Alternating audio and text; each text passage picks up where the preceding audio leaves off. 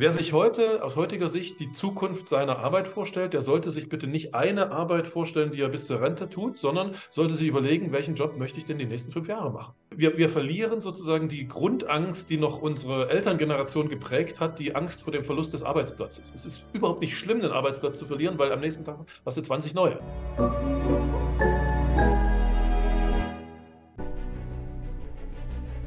Willkommen bei dem Podcast von Die Köpfe der Genies. Mein Name ist Maxim Mankewitsch und in diesem Podcast lassen wir die größten Genies aus dem Grabau verstehen und präsentieren dir das spannende Erfolgswissen der Neuzeit. Liebe Freunde, die Zukunft ist nicht erst in fünf Jahren, in zehn Jahren, sondern schon heute in einer Sekunde.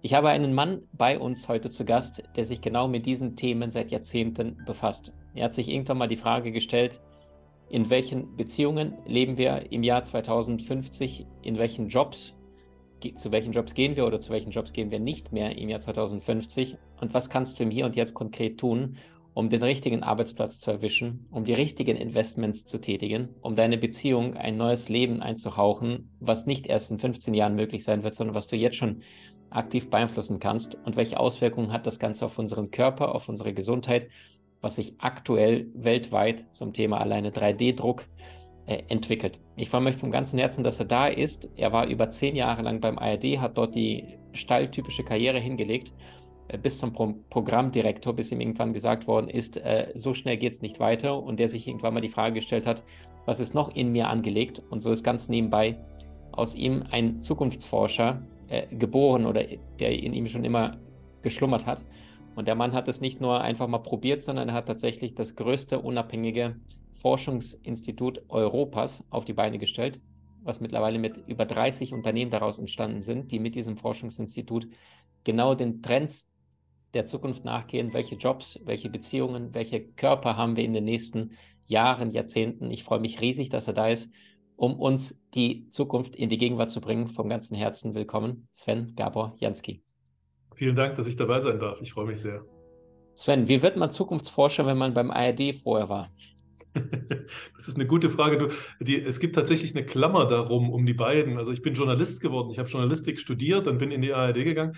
Ähm, und zwar aus einem Grund, weil ich immer, weil ich die Menschen treffen wollte in der Welt die mit ihren heutigen Entscheidungen mehr über Zukunft bestimmen als andere Menschen. Und als Journalist hast du, den, hast du die Berechtigung, die anzurufen und ein Interview mit denen zu machen und so weiter.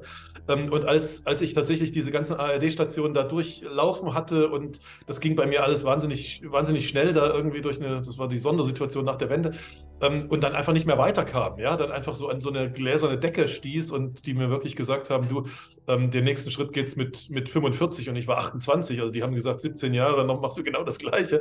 Da habe ich halt äh, am nächsten Tag gekündigt tatsächlich und, und habe mir überlegt, welchen anderen Job gibt es denn, wo du auch den Zugang zu diesen Menschen hast, die mit ihren, die mehr die Zukunft prägen als andere Menschen? Und da bin ich tatsächlich darauf gestoßen, dass Zukunftsforscher ähm, so etwas tun, weil äh, die machen genau dasselbe. Die fragen diese Menschen nach Interviews, die machen Interviews mit denen, die machen aus diesen Interviews Studien und aus den Studien, also die Studie zeigt dann, wie sieht meine Branche oder mein Unternehmen in zehn Jahren aus. Und aus diesen Studien werden dann die, die Strategien abgeleitet. Also wenn das Umfeld so ist, wie muss ich dann sein? Was ist mein bestmögliches Zukunfts-Ich? Ja, welchen Job habe ich dann jetzt im privaten Bereich? Welchen Job habe ich? Wo wohne ich? Äh, wie viel Geld habe ich und so weiter?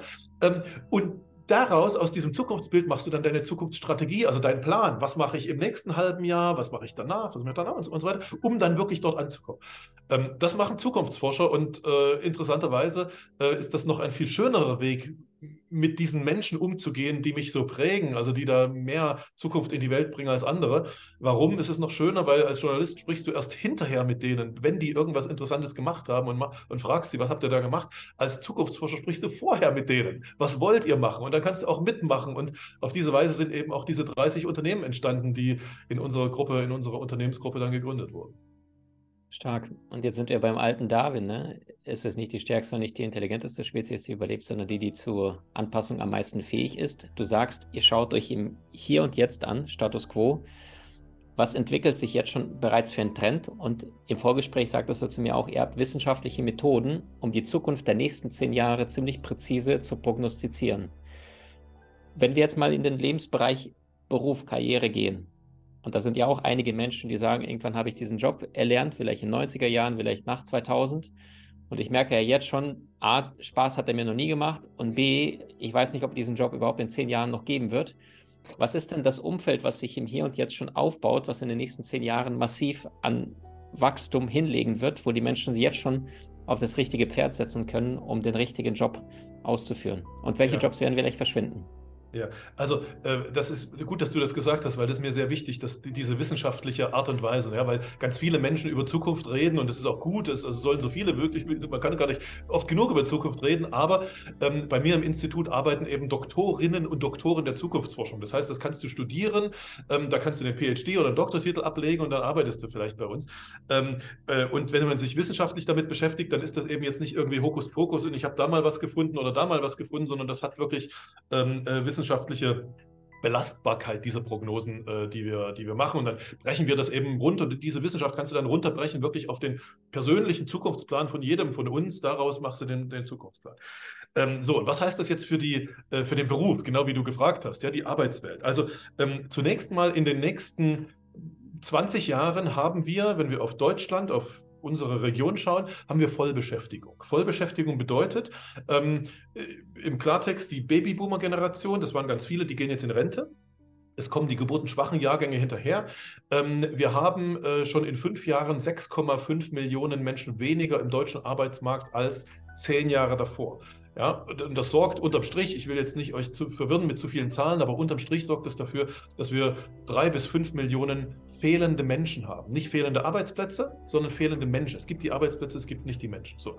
Heißt im Klartext, bei jedem von uns, der halbwegs ordentlich ausgebildet ist, ruft alle zwei Wochen der Headhunter an und sagt, du, da sind fünf Millionen Arbeitsplätze frei, willst du nicht wechseln? Ja? Ähm, und dann äh, sagen die einen, das sind ungefähr 40 Prozent, sagen, nee, komm, bitte ruf nicht mehr an, du nervst, ich will nicht wechseln.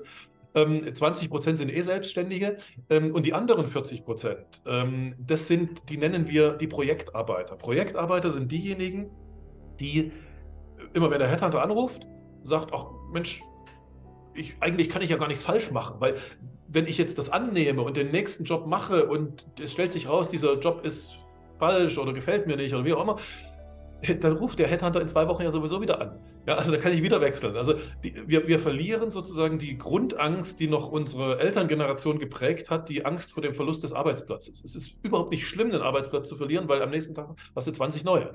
Ähm, und das geht über die nächsten 20 Jahre. Ähm, was dafür sorgt, und das ist jetzt der erste Punkt, auf den ich hinaus will, was dafür sorgt, dass Menschen nicht mehr einen Job haben, also von Ausbildung, also Ausbildung und dann, dann Job und dann Rente sozusagen. Ja, das ist das Modell unserer Großeltern. Das haben wir nicht mehr. Das ist unsinnig. Sondern wir haben eine, also man muss sich das so vorstellen, wir, wir lernen etwas, wir machen eine Ausbildung, ein Studium, irgendwas, ähm, und dann arbeiten wir da vielleicht fünf Jahre drin, vielleicht auch zehn Jahre drin. Danach gehen wir wieder etwas lernen, weil die Welt sich weiterentwickelt hat, Technologien haben sich weiterentwickelt. Also wir gehen nicht nur für zwei Weiterbildungstage irgendwo hin, sondern komplett raus, nochmal ein halbes oder ein ganzes Jahr wieder lernen, Schule, Universität. Dann gehen wir wieder rein in den Job, wieder für fünf oder zehn Jahre, ähm, aber mit hoher Wahrscheinlichkeit nicht in denselben Job, sondern in einen anderen Job, weil in uns ja verschiedene Talente und auch, auch Persönlichkeiten schlummern und so weiter. Das heißt, also wer sich heute aus heutiger Sicht die Zukunft seiner Arbeit vorstellt, der sollte sich bitte nicht eine Arbeit vorstellen, die er bis zur Rente tut, sondern sollte sich überlegen, welchen Job möchte ich denn die nächsten fünf Jahre machen. Und dann wechsle ich wieder. Ja? Das wäre jetzt direkt die Frage dazu. Die Frauen, die haben ja das breitere Corpus callosum, also ne, das Nervengeflecht und sind viel eher Multitasking, beweist die Gehirnforschung. Sagst du, die sind jetzt schon im Vorteil, weil die Männer sagen, das ist das Mammut, das muss ich erlegen und fertig. Und die Frauen vielleicht jetzt schon von einem Gehirn ein bisschen einfacher sind? Oder sagst du, wir werden alle Multitaskiger werden, weil andersrum kommen wir gar nicht in die Zukunft rein? Also du kannst nicht mehr eine Sache lernen und bleiben. Naja, ich glaube, dass diese, dass diese Grundanlagen in den Menschen schon bestehen bleiben, ja, dass dieser Unterschied auch äh, schon bestehen bleibt. Aber ähm, das heißt ja nicht, dass das nicht geht. Also, also dass das mit der, mit der Zukunft, die ich gerade prognostiziert habe, nicht geht. Auch bei Männern, die immer eine Sache machen, na, die machen halt fünf Jahre eine Sache, dann lernen sie die andere Sache, dann machen sie die andere Sache. Das heißt ja nicht, dass die das parallel machen. Man kann es parallel machen, ja, einige werden es parallel machen, aber, äh, aber eben, nicht, äh, eben nicht alle. Ähm, und in, insofern ist das, äh, also ich glaube, die, diese Grund, Konstanten, diese, diese, die in, in, in, unseren, in, unserer, in unserer Biologie, in unserer Natur einfach angelegt ist, das, das verändert sich nicht. Es verändert sich das Umfeld und, und äh, es verändert sich, genau, du hast gesagt, Anpassung, ja. Äh, wir, wir sind Weltmeister im uns anpassen an veränderte Umfelder. Das ist, der, das ist der, eigentlich der Grund, warum das alles passiert. Naja, und nochmal zurück auf die Frage, welche Berufe gibt es dann oder welche gibt es auch nicht mehr?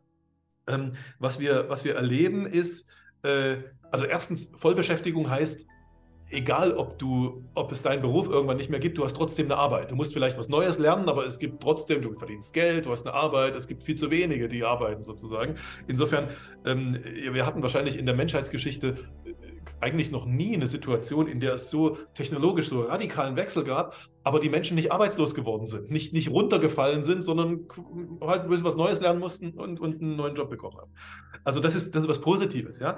Ähm, welche Jobs fallen weg? Naja, es fallen die Jobs weg, das ist jetzt nichts, nichts ganz äh, Überraschendes, es fallen die Jobs weg, die durch KI übernommen werden können.